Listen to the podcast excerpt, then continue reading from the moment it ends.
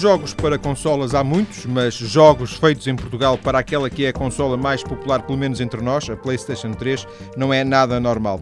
O primeiro jogo, realizado em Portugal para ser jogado na PS3, é lançado dentro em breve e é uma produção da Seed Studios, uma empresa portuguesa de que António Gonçalves é o diretor-geral. Muito boa tarde, António. Obrigado. Boa tarde. Obrigado. É o primeiro jogo para a PlayStation 3, mas não é o primeiro jogo da Seed Studios. Não, eh, já desenvolvemos três jogos para PlayStation 3. Uh, foram três jogos para Nintendo DS, foram jogos de uma dimensão mais pequena e foram jogos que nós conseguimos provar que no mercado uh, conseguimos produzir jogos uh, para consolas. É, é, quando diz jogos mais pequenos, foram numa espécie de uma lógica de teste, teste de mercado, para vocês também perceberem se, se conseguiam? Um, ehm, foi uma aposta uh, efetiva em, em concretizar projetos. Em Portugal uh, apareceram alguns projetos de, de dimensão uh, exagerada, uh, considerados por alguns até megalómanos. Nós não queríamos agarrar essa imagem e queríamos, de alguma forma, provar no mercado que conseguimos começar e acabar um projeto. O objetivo destes jogos foi, num âmbito também de, de, de, de, criar equipa, de criar regras internas de metodologia de trabalho e, e colocar jogos no mercado para poder dar um salto maior. E esse foi um objetivo traçado que, felizmente, foi cumprido. Uh, lançaram o primeiro eh, quando? Ou lançaram os três mais ou menos no mesmo período? No mais ou menos no mesmo período. Foi por volta de 2006, 2007, uh, uh, quando uh, avançámos com esses projetos. São três jogos, estes jogos para, para a Nintendo DS eram três jogos mais ou menos parecidos, aproveitaram sinergias entre eles ou são três jogos diferentes? São três jogos completamente diferentes. Tem um caráter que é uma consola que é a Nintendo DS, que é mais infantil juvenil. Uh, são, são jogos uh, com uma longevidade menor, uh, são jogos que vivem mais do aspecto gráfico, não têm a complexidade tão, tão grande como tem um jogo para a PlayStation 3. Quando diz tem um prazo de validade, tem a ver com, com, com o tempo em que os miúdos jogam? Tem a ver com o facto de serem jogos eh, de, para a consola que é, não é? É uma consola uh, que tem os, os, jogos são mais efêmeros, uh, tem uma duração... Ainda que, ainda que de alguma forma se possam jogar daqui a 5 ou 10 sim, anos. Sim, sim, sim. Tudo da dimensão do jogo. Um jogo costuma ter um tempo de duração. Uh, mesmo quando nós jogamos o jogo, podemos jogar durante ter várias horas, vários dias, e há jogos que podemos dizer que acabamos a história do jogo num dia, numa forma muito mais curta. Podemos ter outro tipo de longevidade que tem a ver com com a possibilidade, por exemplo, de jogar online, tem a possibilidade de arranjar, de parceiros. arranjar os parceiros e, eventualmente, até melhorar recordes que tenham sido estabelecidos anteriormente. Este negócio de, dos jogos de consola é um, em Portugal não tem grande tradição. Vocês não são, tanto quanto julgo saber, os únicos operadores, uh, mas também não há, isto é uma coisa relativamente nova, certo? Certo, certo. Um, em Portugal uh, estamos a posicionar-nos como a primeira empresa a desenvolver para a PlayStation 3. Eh, mas também há empresas em Portugal que estão com outros projetos e que estão a tentar provar no mercado internacional que Portugal eh, pode ser colocado no mapa na indústria de videojogos. Este negócio, e, e, a questão era exatamente essa, este, este negócio gera-se pelo número de unidades vendidas, gera-se por uh, licenças que são, por exemplo, para vocês trabalharem com a Nintendo DS, uh, a Nintendo paga-vos alguma coisa, apenas autoriza que vocês utilizem o nome, façam o jogo para a Nintendo, depois o negócio faz pelo número de jogos, é isso? Depende do modelo de negócio. Para cada jogo pode ser estabelecido um modelo de negócio diferente. Neste caso, foi uma encomenda de um cliente Uh, e nesse cliente ficou acordado... Neste caso, o caso da Nintendo DS? O caso da Nintendo DS. E com esse cliente ficou acordado que teríamos um, uma pequena margem que nos pagaria é óbvio que teríamos pago a nossa estrutura, tínhamos uma pequena margem de lucro, depois seria colocado um break-even point para ambas as empresas. Um, momento em que atingiriam o lucro, sim. Um momento em que, em que as empresas estariam satisfeitas pelo investimento neste negócio. Quando passasse esse break-even point, seria dividido os royalties por, por ambas as empresas. Neste caso foi assim, não é o caso deste, deste projeto que temos. Neste projeto é uma relação direta com a Sony, no qual usamos a loja uh, online uh, que é a PlayStation Network, e nessa loja será distribuída uma percentagem do jogo, do valor das vendas, ficará na Sony e outra porcentagem ficará para nós. É tão simples como isso. Esse é o modelo normal de, no mercado global? ou também no mercado global existem várias modalidades? Há, há várias modalidades. No, no, nosso caso específico e nesta área, existem os jogos que são vendidos em caixa, portanto, tem um suporte físico, eh, nesses modelos de negócio, eh, normalmente existem editoras, que pagam até adiantamento por royalties, uh, tem vários modelos de negócio que eu não quero especificar Sim, muito por aí, mas uh, temos, tem outro tipo de custos também? Tem outro tipo de custos, porque também tem, repare, uma editora tem custos de marketing, de publicidade, de todos os custos de divulgação, os eventos e a produção uh, da caixa, os papéis da caixa. Exatamente. Depois tem as distribuidoras que, uh, e as distribuidoras têm que produzir em, em larga escala. Estamos a falar de um universo mundial, não é? Uh, uh, estamos a, a, a, necessidade de distribuir e fazer chegar essas caixas ao mundo inteiro. As próprias uh, lojas têm tem, que ganhar, as lojas... As, os lojistas no final terão que ter a sua percentagem e depois há ali um valor que, que, que que fica para, para a produtora. Posso lhe dizer que neste modelo de negócio estamos a implementar, que é diretamente com a Sony, no qual, de alguma forma, uh, não, não estamos a incluir editoras, não estamos a incluir distribuidores, é um spot digital, uh, não há esse tal suporte físico. A vantagem é que, em termos do lucro que seria para a própria empresa, vai dar mais ou menos o mesmo do que seria em caixa. Uh, o que acontece é que os jogos que são distribuídos digitalmente são bastante mais baratos. Estamos a falar numa lógica que se aproxima, em média, dos 10 euros num jogo vendido na PlayStation Network uh, e, e, quando é vendido em caixa custa 70 euros. Não é?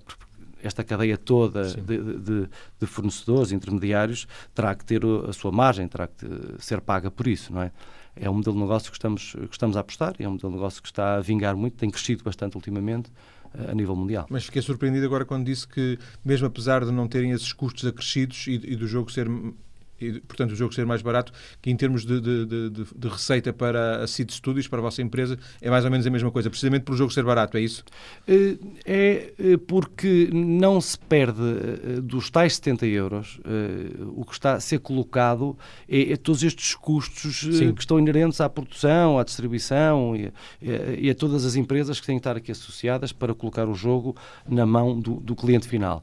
No nosso caso, retiramos todo, todas estas despesas uh, e, e, recebemos diretamente uh, da Sony, porque o trajeto é uh, Studios, Sony, cliente final. Exato. não invalida, nestes casos, outros modelos de negócio que podem surgir e, e, tanto nós como qualquer produtora de videojogos está, está, aberta, em que entre uma, uma editora aqui no meio e faça também o seu o publishing. Sim. É que, que ajuda a promover o, o próprio ajuda jogo. a promover o, o jogo. Neste caso, nós estamos a entrar como Hum, produtores, como developers e, e como publishers. Portanto, São como vocês fazem também. também a promoção. Eh, Exatamente. O facto do jogo estar online, ser vendido online e não haver, portanto, uma caixa que esteja exposto numa loja, isso vai fazer com que seja diferente em termos de, de, de vendas, uma, uma previsão de vendas? É, os jogos distribuídos em caixa, eh, se forem distribuídos mundialmente e se forem bem acompanhados de marketing e com uma boa editora por trás, é óbvio que têm uma faturação superior. Eh, são jogos que entram, digamos, neste uh, num mecanismo já uh, bem estruturado das editoras, que sabem bastante mais do que nós, até para os publicar.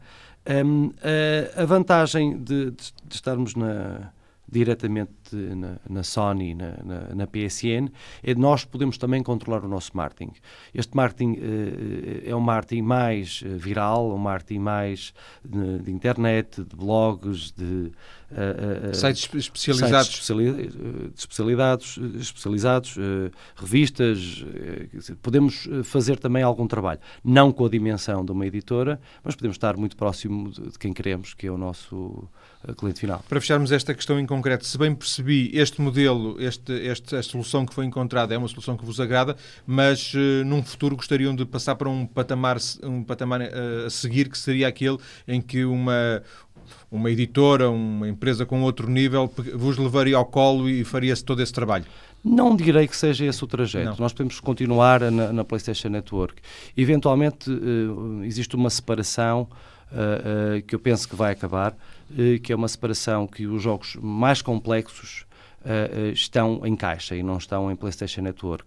Ehm, porque este mercado tem um peso muito grande, temos estas editores, distribuidores, lojas, tem um peso ainda muito grande na indústria e não se pode acabar de um momento para o outro uh, não podem, de repente, uh, uma Sony virar-se, por exemplo, uma Walmart e dizer: olha, a partir de agora não vendem mais jogos em caixa, só vendem consolas.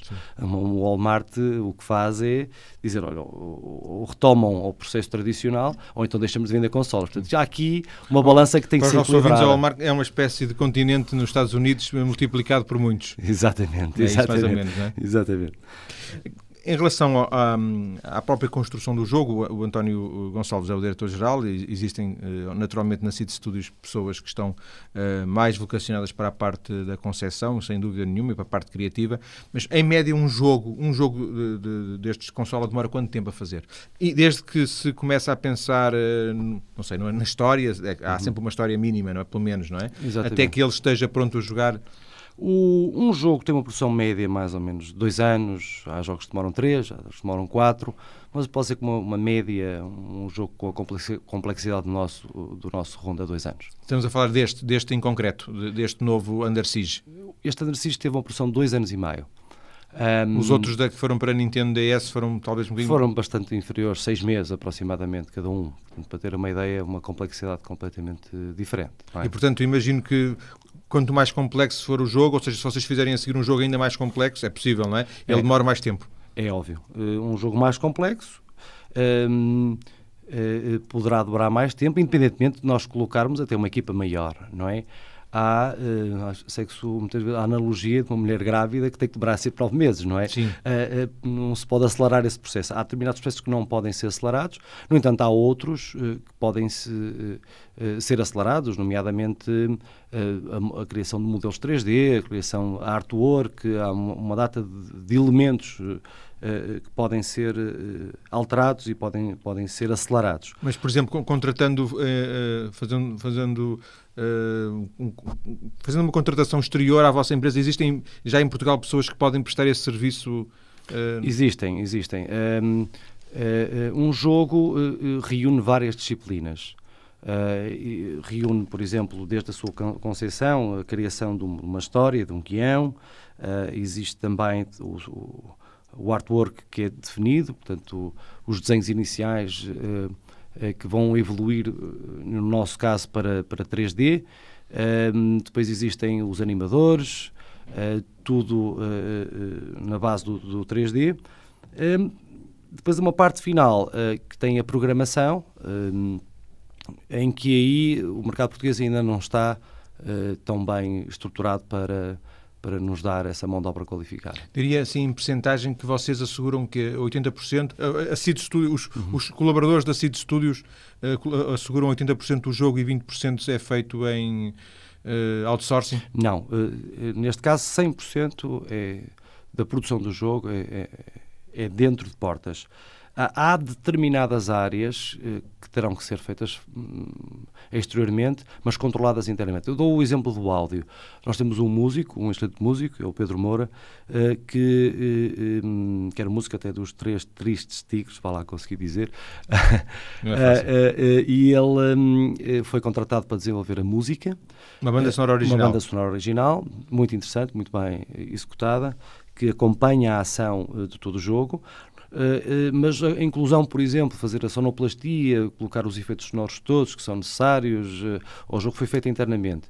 E depois esta música que foi desenvolvida pelo Pedro também tem que ser trabalhada internamente com uma uma equipa de áudio uh, que, que, que, coloque no momento certo, que adapte no momento certo.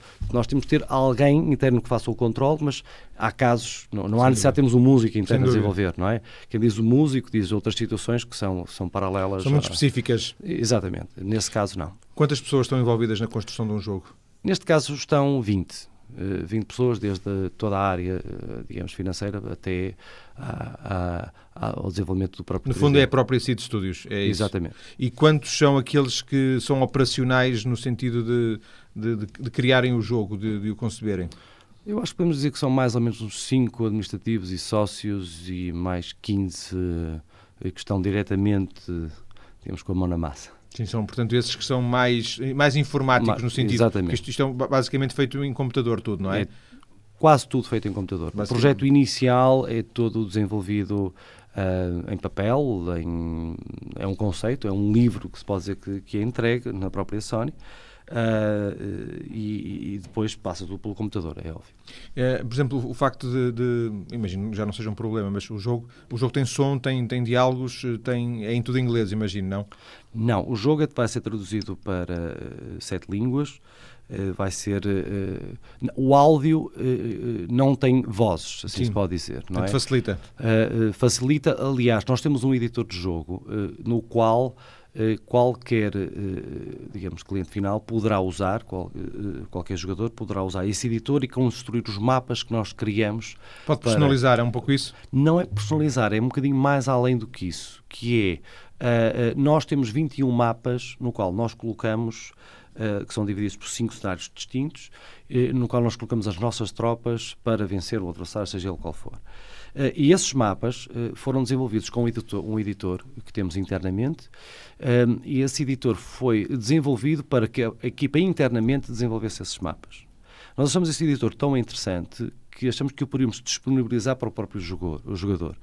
Isto é, ele poderá não só jogar os mapas que nós disponibilizamos online, os mapas que já vêm com o jogo e poderá desenvolver os seus próprios mapas para jogar uh, sozinho ou distribuir e, e jogar uh, com outros jogadores online. Desenvolve o seu mapa, põe à disposição e rapidamente poderá pode, pode construir de alguma forma isso? Exatamente. Ao construir, e o mapa também permite, este editor, aliás, também permite fazer uh, cutscenes, uh, digamos, são momentos no jogo em que há uma paragem onde conta um, um, um, pouco da história, não é? Pode construir a sua própria história e aí uh, pode colocar texto, pode colocar imagens, pode colocar uh, um, uh, algumas animações que sejam desenvolvidas no, no, no, próprio jogo. neste caso, se nós tivéssemos que colocar vozes, seria extremamente complexo. Portanto, ele não poderia. Sim, já não poderiam ser manipuladas essas vozes, não é? Exatamente. Portanto, sendo assim, nós também não colocamos essas vozes. Uh, uh, para não aumentar essa complexidade e também para estar exatamente ao mesmo nível de qualquer jogador uh, que use o editor. Eh, eh, não sei, eu sou, sou, muito, acredito, sou mesmo, não é, não é, não é, não é modesto, sou mesmo muito nabo. nunca, nunca joguei uma PlayStation, veja lá, nunca joguei uma PlayStation. A única coisa que joguei foi uma Nintendo DS, que o meu filho, que tem 5 anos, joga melhor do que eu. nunca é tarde para começar. Não, imagino que não, e se calhar mais cedo ou mais tarde vou ter que, vou ter que, que me adaptar. Mas uh, imagino que a maior parte dos jogos não tem sequer som, não é? De, diálogos. Uh, não, tem, tem. Ah. há muitos jogos que têm diálogos. Nos jogos, mais complexos uh, também usam, usam muito diálogos. Um, este foi uma questão estratégica, nós definimos, e também tem a ver com a nossa dimensão. Um, nós preferimos canalizar sinergias para outras features do jogo do que propriamente para esse lado. É uma, é uma questão de opção. Não nos permite fazer tudo. Sim, é? foi uma opção que fizeram, foi sem dúvida. Uma opção. Depois uh, das notícias que são daqui a pouco, vamos conhecer um pouco mais desta Seed Studios, desta empresa, e vamos falar um bocadinho deste jogo Under Siege, o tal jogo que dentro de dias vai ser lançado mundialmente para ser jogado na PlayStation 3. Até já.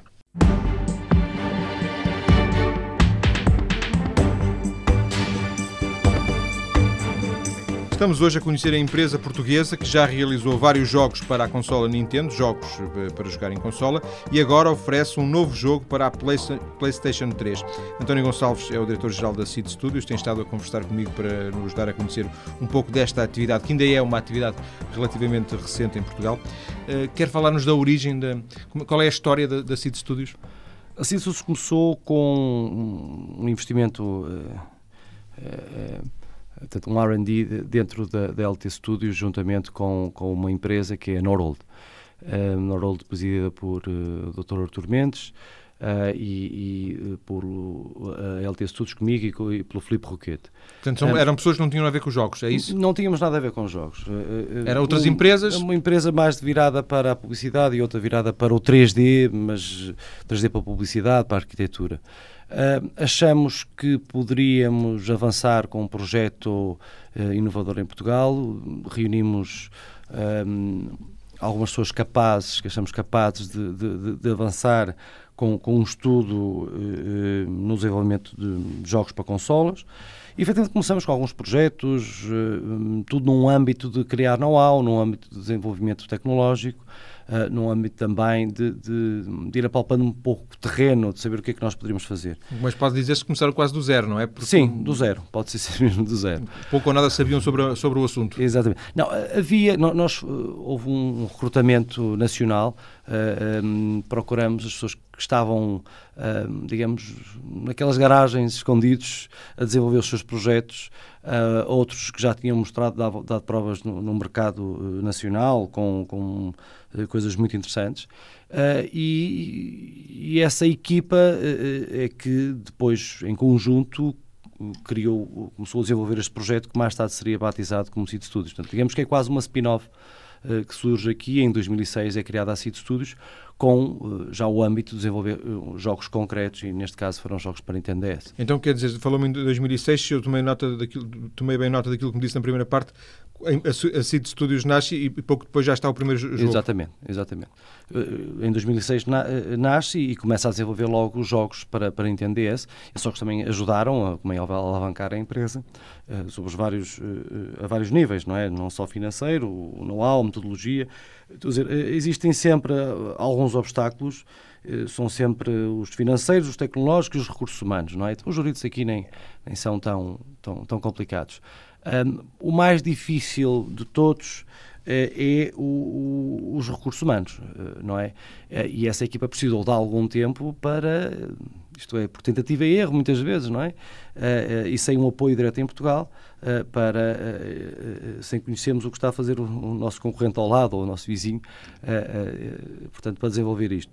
Uh, efetivamente, fomos, os jogos Nintendo permitiram-nos ganhar coragem uh, para avançar para este projeto, este grande projeto que é o, que é o Under Siege para a PlayStation 3. São todos portugueses os vossos eh, colaboradores? São. Temos um luso-canadiano, que é o Jeffrey, esses, digamos, colegas que começaram, mais tarde com, com o aparecimento da CID Studios, ficaram nossos sócios. Portanto, o, o, Bruno Ribeiro, o Jeffrey Ferreira, que, que também tem uma base canadiana, mas é português, e o Filipe Pina, são, acabaram por ser também nossos sócios, sócios da LT Studios e da Nordold neste projeto. Achamos que fazia todo sentido e, óbvio, que as coisas tomaram um outro rumo e uma outra profissionalizaram-se, assim se pode dizer. Eu vou-lhe fazer uma pergunta que de alguma forma poderá remeter para, para a atividade da, da, da CID Studios, mas uh, o António Gonçalves, de certeza, uh, tem uma noção global, seja em euros, seja em dólares, construir um jogo. a pergunta é mais ou menos em abstrato. Não me se refere, por exemplo, ao, ao, a este jogo que fizeram agora para a PlayStation 3. Quanto é que custa, desde eh, desde a ideia inicial até o jogo estar pronto, quanto é que custa fazer um jogo, o investimento que está envolvido? Estamos a falar de, de que ordem de, de, neste investimento, de grandeza? Neste, neste projeto estamos a falar que é 1.2 milhões, que acaba a ser 1.4 milhões de euros, uh, porque também temos aqui o marketing incluído. Milhão e meio de euros, é isso?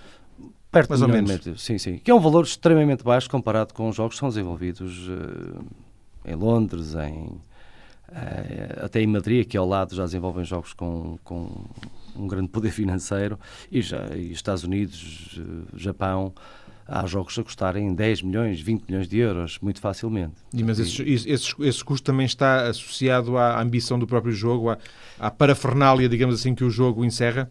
Sim, é óbvio. Eh, primeiro tem a quantidade de pessoas a trabalhar. Um jogo, eh, por exemplo, um Far Cry 2, um jogo que teve muitas vendas, um jogo que foi um sucesso também mundial, foi um jogo desenvolvido por uma empresa que chama-se Crytek, posso lhe dizer que é um jogo que demorou 3 anos a ser desenvolvido por 150 pessoas. Faça as contas, é muito fácil Sim. lá chegar a um valor. É outra dimensão. Estamos a falar de mil euros distribuídos por 150 pessoas por mês, multiplique isto por 3 anos e só só que chegamos facilmente aos 5 milhões de euros, isto eu vou falar de mil euros por mês por cada funcionário, que não é verdade. Sim, não é? Também existe uma especialidade muito grande, existem uh, um conjunto de de pessoas que já ganharam um certo prestígio internacional, onde são pagas a peso de ouro, não é? Eh, e, para estar envolvidos nestes, nestes projetos. Eh, portanto, já não é só a quantidade, a qualidade também se claro, paga não, muito bem nesta área. Mil euros não paga certamente um técnico. São, não, não, não, de forma alguma. De forma alguma. Eh, o, o vosso objetivo é criar esta empresa, desenvolver esta empresa e depois a empresa de alguma forma autonomizar-se, estar no mercado, ser vendida, ser comprada? Ou há aí uma aposta de longo prazo relativamente a esta esta City Studios? É uma aposta de longo prazo. Uh, sempre foi. Portanto, desde, como lhe falei, quando começou uma, uma investigação e desenvolvimento. Uh, mas é uma aposta a longo prazo. Nós queremos manter no mercado, seguir as nossas ideias, desenvolver os jogos também gostamos de fazer, também é muito importante esse, esse lado.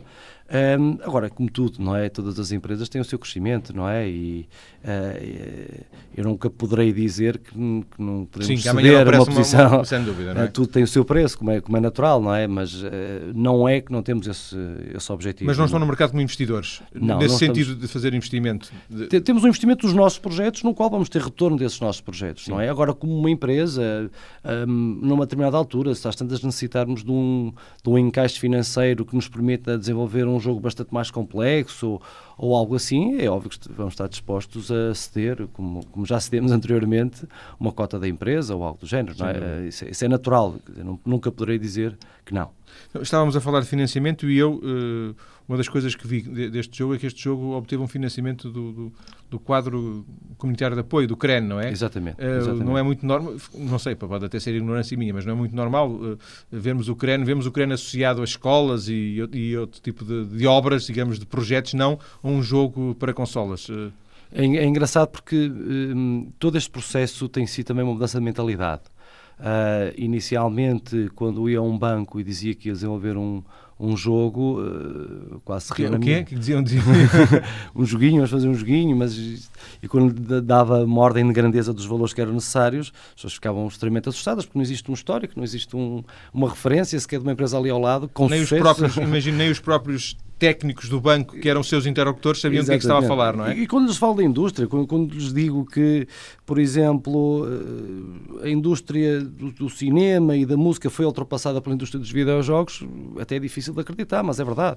Mas então começamos a criar aqui uh, algumas formas de abordar uh, quem, quem não percebe tanto desta área, não é? E é fácil também fazer aqui uma conta, eu começo muitas conversas assim, que é, uh, olha, um, para perceber porque é que esta indústria tem o, o, digamos, o valor que tem e tem o lucro que tem, eh, faça as contas quanto é que gasta por ano em jogos e quanto gasta em música e em cinema, não é? Acabam por perceber e depois distribuir esta mensagem por todas as pessoas que estão na mesa e começam a fazer conta e realmente eu gastei muito mais em jogos do que em cinema ou na música. Portanto, e agora vamos replicar isto por uma população mundial uh, e é natural que esta seja uma indústria que, uh, que esteja em, absoluto crescimento.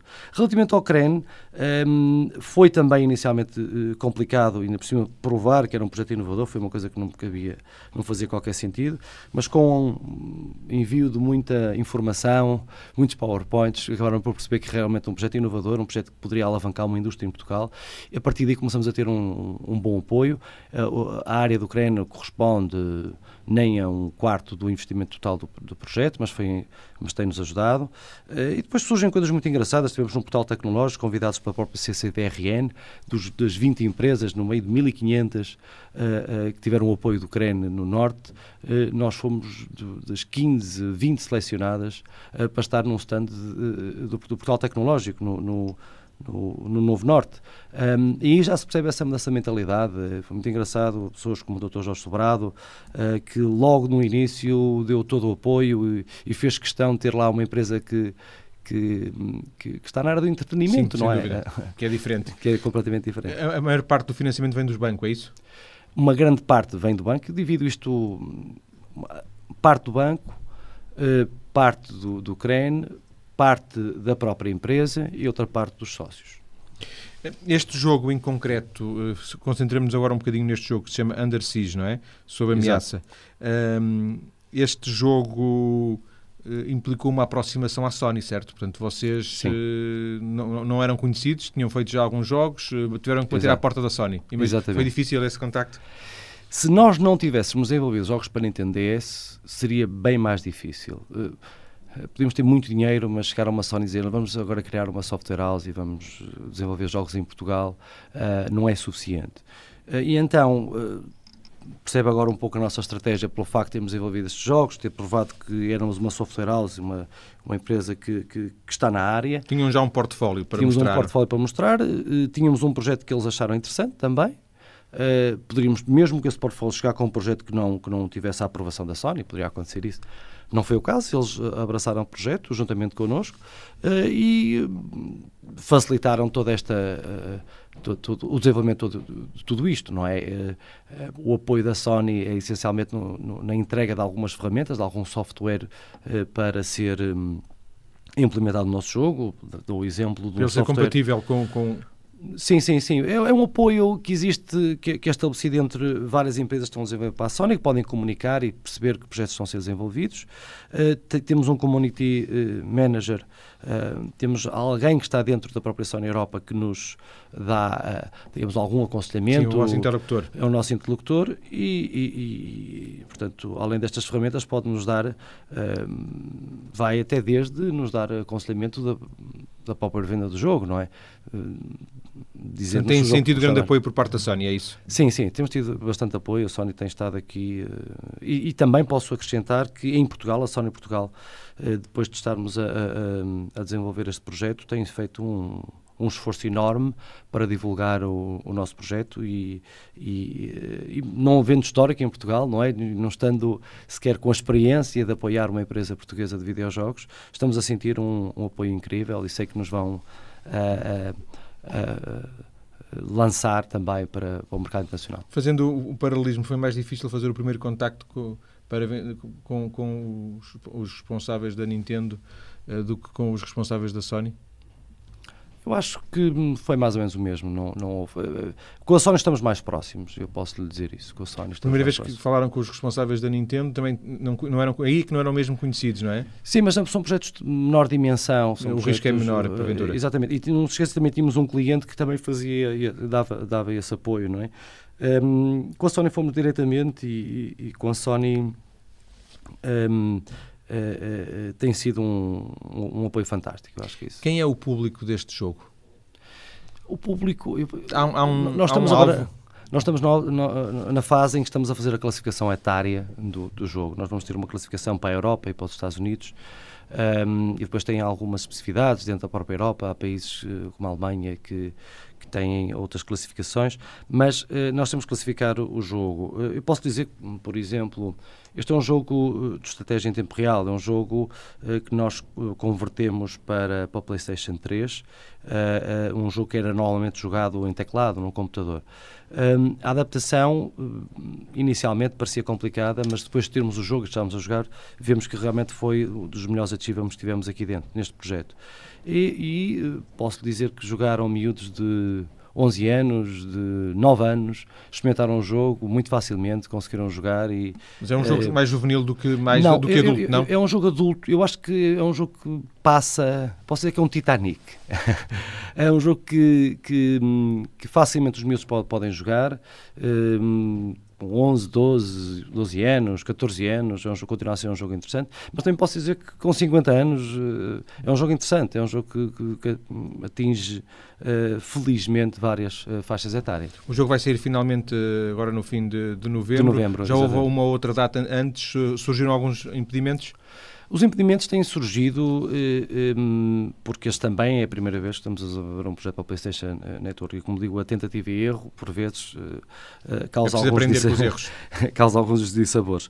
No entanto, também aproveitamos isso para desenvolver o, o jogo melhor. Isto é, conseguimos implementar muito mais features, conseguimos pôr o jogo bastante mais complexo e também eh, os programadores nunca estão satisfeitos. Querem sempre mais um bocadinho de tempo para fazer mais, um, mais uma coisa. Exatamente. É um projeto que eh, nós chegamos a um ponto e dizemos agora tem que acabar. Mesmo, agora, depois aparece o Under Siege 2 e nessa altura vamos colocar mais features e assim. Isto tem sido também alguma guerra interna que também tem a sua piada, não é? De, de, um braço de, ferro entre criativos e, e, e, responsáveis da gestão. Exatamente. António Gonçalves, para fecharmos, falou no Under Siege 2. Eh, há planos, obviamente, imagino que sim, para novos jogos. O novo jogo será quando? Um, o Under Siege 2 acredito que vai surgir, porque eu acredito fielmente que este jogo vai ter um sucesso internacional. Uh, e como é natural, estas sequelas uh, surgem, não é? Uh, no entanto, entre o Under Siege 1, se pode dizer, e o 2, nós vamos manter a comunidade muito próxima de nós. Vamos desenvolver, porque isto, a consola permite colocar conteúdos online que rapidamente podem ter um download, podem ser atualizados. Sim. Então podemos colocar mapas. É uma coisa dinâmica. Exatamente, mapas, novos personagens, temos personagens, temos um, uma comunidade online através do YouTube para explicar como é que funciona, por exemplo, o editor. Uh, tem, vamos manter a comunidade muito ativa uh, para, Portanto, para não o jogo tantos, ter não, uma não tanto novos jogos, é isso? Também temos novos jogos em carteira e, como é óbvio, neste processo um, eh, estamos numa fase agora de, de, de, Quality Assurance, que está feito por uma empresa inglesa. A certificação e, deste, deste jogo. Exatamente. E hum, até lá um, temos uma equipa que tem que continuar a desenvolver, não é? A arte continua a ser desenvolvida para outros projetos. Mas vai haver novos projetos, é isso? Vão haver novos projetos, é garantido. Sim, senhor.